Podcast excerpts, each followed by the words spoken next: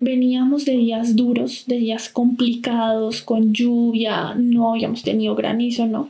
Entonces veníamos con días duros de lluvia, se nos había dañado el camino, no, no podíamos ni entrar. Bueno, entonces estábamos sembrando. Es 6 de mayo. En la mañana estaba haciendo mucho calor, o sea, digamos acá que uno no está acostumbrado al calor, entonces no sé, 25 ya es, uff, madre, qué calor tan hijo de madre está haciendo, porque pues ya es mucho para nosotros. Esta historia transcurre a 18 kilómetros de Bogotá, tras subir una carretera angosta de curvas apretadas, rodeada por montañas, custodiada por las nubes y con el páramo de Chingaza como vecino.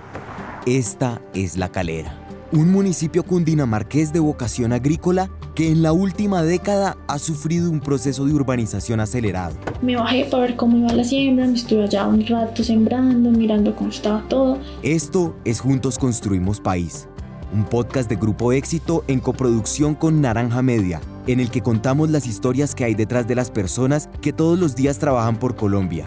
Y la mujer que nos está contando este relato es Camila Beltrán, la ingeniera agrónoma de Montevivo, Bienvenidos. Almorzamos a la una de la tarde, más o menos, ya iban sembrando, la, ya, ya habían subido, iban más arriba sembrando. De la nada, ya cayeron goteras grandes, eso que uno dice goterones, y se vino una granizada fuertísima, eran las dos de la tarde, más o menos, fuerte, pero granizó de una manera nunca en mi vida, en mis 24 años de vida, había visto granizar tanto.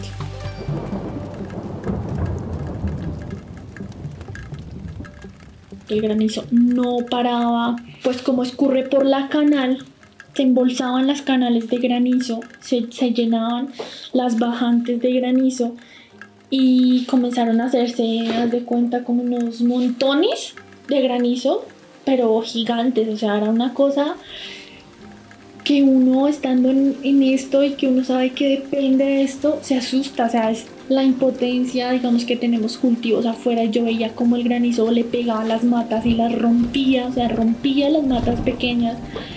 Uno como que se le destruye algo por dentro, uno siente miedo, ansiedad, todo lo que hemos matado y esto pasa y paró un momento. Me bajé acá, que miré como que no, no hubiera así nada muy muy grave Salí a recorrer el cultivo a ver qué había pasado. Iba apenas abajo y comenzó a caer agua. Pero caía agua descomunal. Tanto que me, bajé caminando, sombrilla ni nada. Allí ya no podía pasar, había mucha creciente, entonces no me pude volver, sino me tocó bajarme por el camino. Vi cómo bajaba la creciente, con tierra brutal. Rápido subí y dije, otra vez se nos está arrastrando las camas botes y con los asadones a, a zanjear a ver si podemos detener el agua y que coja otro cauce. No, o sea, el agua ya, ya coge su, su cauce y ya arrastra lo que sea. O sea, no es como que, ay, nos da espera, el agua no da espera. Entonces ya no hubo nada que hacer. Pues deja así, ya esperar que pare. Llovía de una forma brutal. Eran las cuatro y media y seguía lloviendo muy, muy duro ese duro que no se asustan 20 minutos seguidos de truenos impresionante, apague bombas, apague todo, que no se vaya a quemar nada. Y pues espera. No se asusta, no se asusta que, que, sean las consecuencias de eso sean muy fuertes, que uno se le acabe el producto, que se dañe, que se caigan los invernaderos, que le pase algo a alguien digamos, yo veía así la tierra de la zanahoria irse con sus zanahorias pequeñitas y yo no siento una tristeza, cuánto empeño le pongo yo y eso que yo no soy la que lo, lo, lo crió así.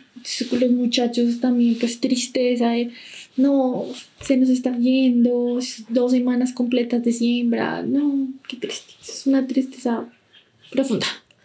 Yo le decía, no soy muy de llorar, pero se, siente esa ansiedad, esa gana de llorar, como ese vacío en el estómago y ese desespero de qué hago, no puedo hacer nada, porque pues igual es el clima que hay acá y uno no pelea contra eso, sino se levanta y sigue. Pero como después de la tormenta viene la calma, y como si fuera un episodio del Génesis bíblico, al otro día un arco iris en toda la entrada de la finca recibe a los trabajadores de Montevivo.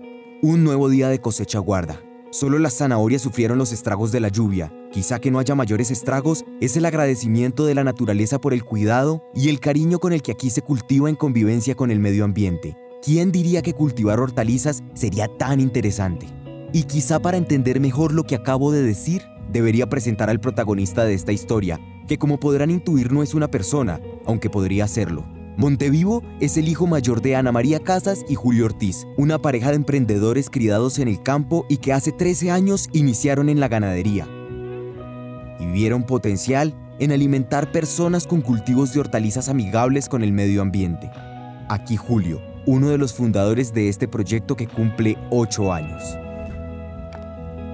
Y a mí nunca se me va a olvidar que duramos por ahí tres o cuatro meses alimentando a las vacas con lechuga hidropónica porque no teníamos a quien venderle una lechuga. Así, así de, de crítico era el tema. Pero seguimos ahí con calma y de pronto apareció por Facebook un señor que era comercializador de este tipo de productos y, y nos, nos compró unas lechugas y nunca nos las pagó.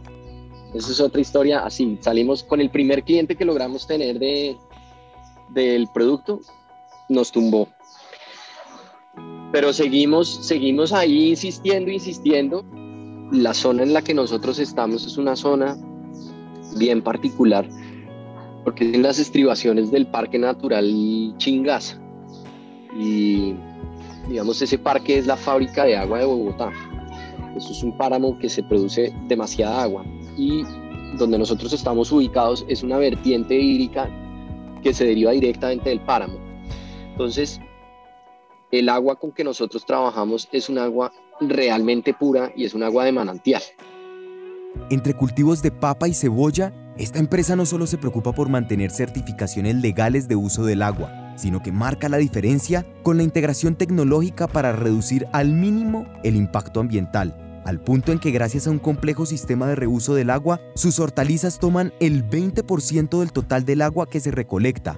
Es como si diariamente bebiéramos solo un sorbo de agua de un gran vaso. Ya que los cultivos se realizan de forma orgánica, el 80% restante vuelve sin alteraciones al afluente del que fue tomado.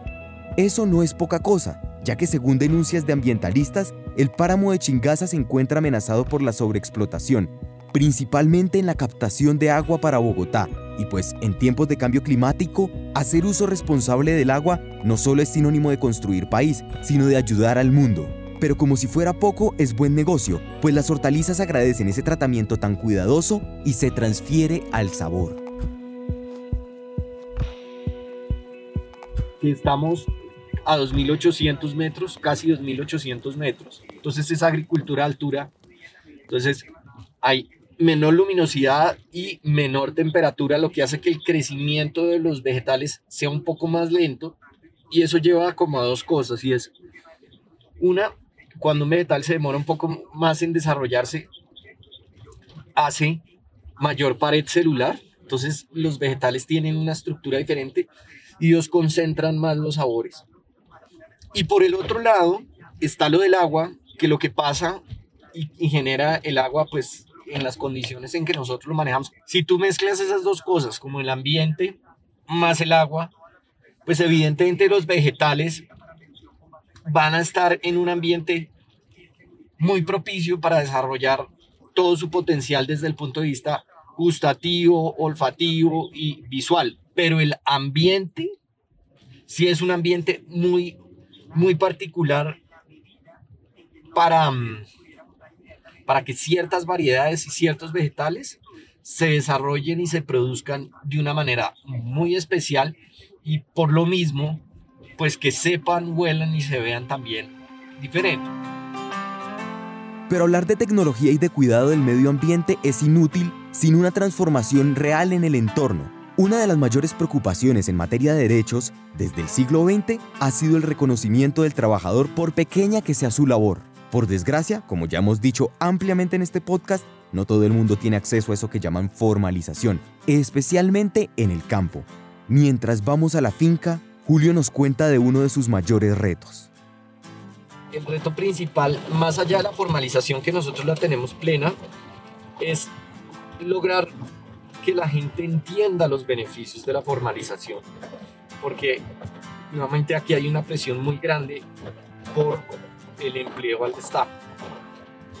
Y eso hace que, que la gente pues quiera es ganarse la plata porque la ve de una, no tiene que esperar a que le llegue su salario, a que le descuenten eh, lo que es pues salud, pensiones y entonces, entonces obviamente hay como una resistencia por decirlo de alguna manera y ahí creo que se empieza de verdad como a construir ya ya a que pues ellos estén mejor, a que se den cuenta que, que pueden mejorar sus condiciones de vida a través de un empleo estable y trabajando todos los días por su familia y no esa inestabilidad y como esa incertidumbre, es lo que quería decir, esa incertidumbre del empleo por destajo y de la agricultura como nómada de la papa y todas esas historias que eso es muy duro, eso es muy duro.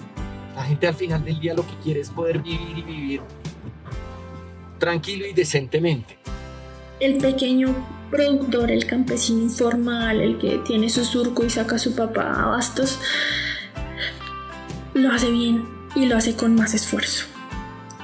Pero no le pagan ese esfuerzo adicional. Eso.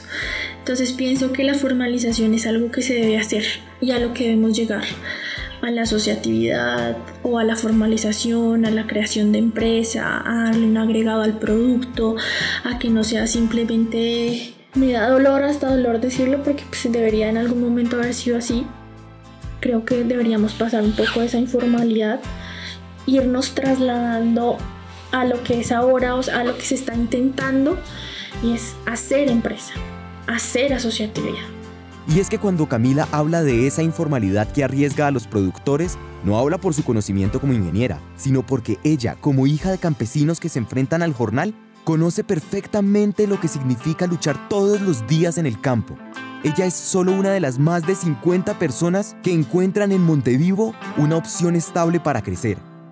Y si no creen lo que han escuchado hasta el momento, créanle a Claudia Rojas, una trabajadora de La Belleza Santander que inició como trabajadora de los cultivos y ahora es la encargada de la producción. Pues se siente uno como, como confiado, confiado de que no el día de mañana de pronto se cierra como esa puerta e ir a, a, buscar donde, donde uno pueda conseguir como el sustento de, de, la casa.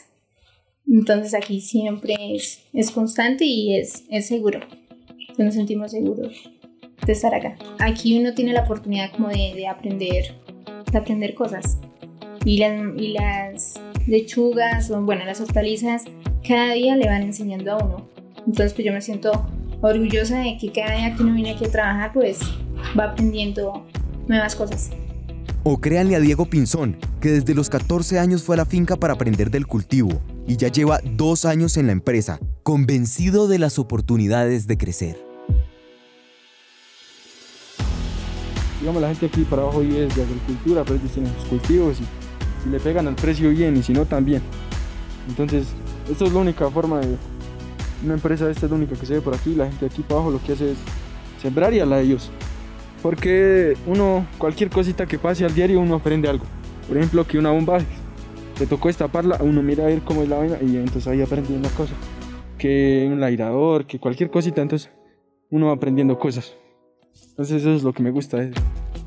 No hay una forma precisa de construir país, pero cuando cuidamos el entorno y nos preocupamos por brindar estabilidad a las personas que nos rodean, sí que estamos aportando un granote de arena para superar las dificultades. No son solo lechugas o zanahorias, son los esfuerzos de Julio por mantener a sus empleados motivados, los sueños de Camila de crecer y mantener una relación sana con el medio ambiente, los sueños de Claudia de viajar con su hijo y estudiar una carrera profesional que le permita aprender más, o inspirar a Diego con el sueño de tener una empresa del agro que haga las cosas bien.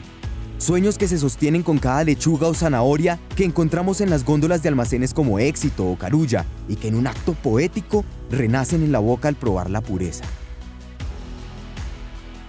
Ah, eso, eso, eso es demasiado motivante y es un motivo de orgullo, realmente. Esto es de todos los días y esto es de estar encima y de mirar y, y hacerle seguimiento a las cosas, así que siempre hay un motivo para estar, para estar acá y trabajar. Pues eso es como el significado hoy en día y es la forma de hacer las cosas y de tratar de producir alimentos sanos que sean agradables y divertidos de consumir para quien quiere comer sano. Que nuestra marca entonces se vuelva un sinónimo de, oiga, esa gente de verdad tiene un compromiso por darme comida sana y buena. Aunque todos los días usamos los sentidos, aunque nos falte la vista o el habla, siempre tenemos una noción de lo que son los sentidos, pero irónicamente, poco sabemos de ellos. Escasamente tenemos la posibilidad de acordar a qué sabe una fresa. ¿Cómo saber entonces cuál es un nuevo sabor? ¿Cómo describirlo? Pues el sabor de las hortalizas Montevivo es indescriptible. Sabe a trabajo, a Julio, a Claudia, a Camila, a Diego y a todas las personas que aportan en el proceso. Sabe al aire que se toma en el filo de la montaña y al agua purísima que se bebe de una quebrada. Al esfuerzo, la entrega, la dedicación y el compromiso. Ese es el sabor de Montevivo.